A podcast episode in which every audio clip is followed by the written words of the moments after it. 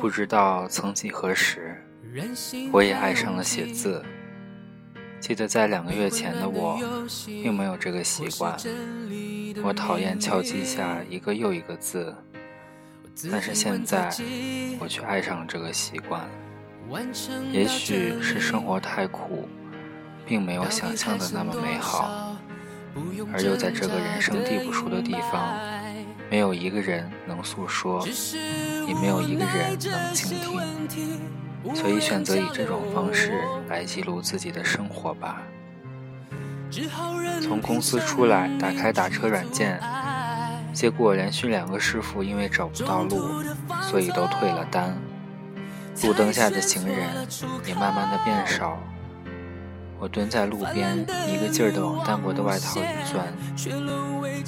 北京的寒冬总是来的比南方要早，一到晚上就刮起了风。我蹲在路边等车，不住地搓着冰冷的手。还记得当初来到北京这个城市，满腔的包袱和热血，一定要在这个城市里有大大的作为。虽然到现在并没有改变当时的初衷，但是也并没有什么改变。北京是一个让人成长的城市，它让你看到城市的繁华与美好，看到所谓上流社会的虚荣与浮夸。看到下层人民在这个城市里如何艰辛的挣扎，看到你自己在这个世界有多么的渺小，看到你自己是改变不了世界的，别想着改变世界了，好好思考下如何才能让自己吃饱饭，思考明天风很大，出门的时候穿什么才不感到寒冷才对。终于坐上了车。和司机一路闲聊，司机说他来北京十年，刚来的时候，他觉得他自己是个艺术家，有一天可以成为红遍全国的大艺术家。每天沉浸在自己的家里画画，然后把自己的画搬到路边上去卖。那时候他也很快乐，每天都有人买他的画，虽然价格很低廉。但是他很满足。五年过去了，他依然是在画画，但是依然没有能够改变世界。现在他放下了画笔，在一家企业里工作。他说他曾想着改变世界，但是时光过去，没有改变的，依然没有改变。他依然只是一个普普通通的。在北京打拼着的一个普通人，也许生活就是这样吧。它就是把剪刀，慢慢把我们充满棱角的梦想打磨成和千万人一样的圆，最后庸庸碌碌、平凡的度过一生。下了车，我把衣领立了起来，把脑袋使劲往衣领里藏了藏。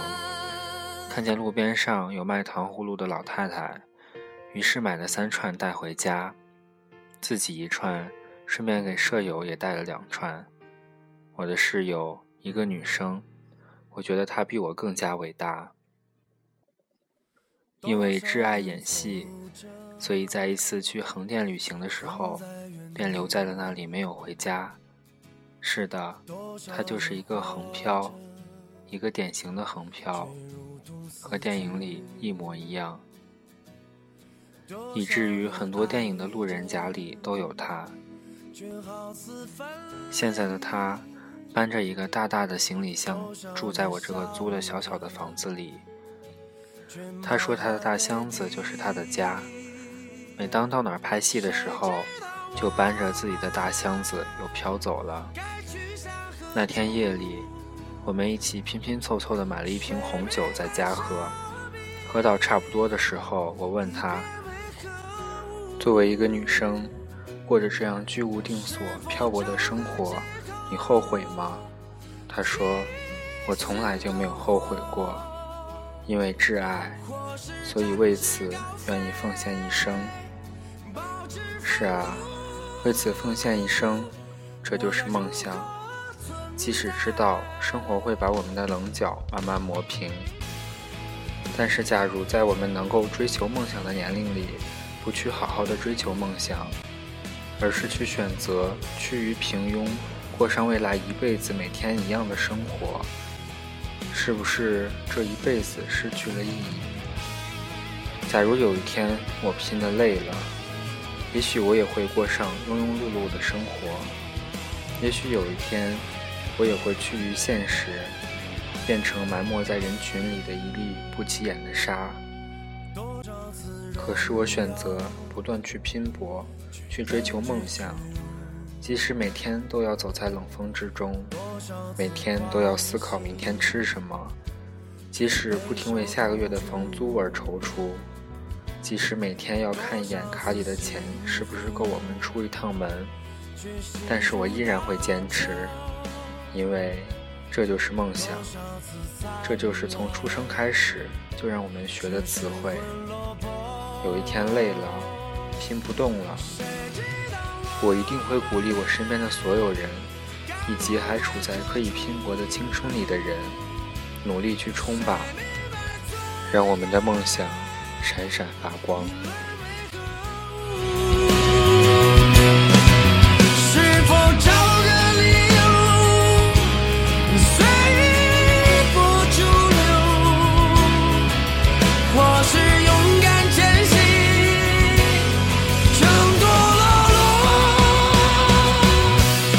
Bonjour.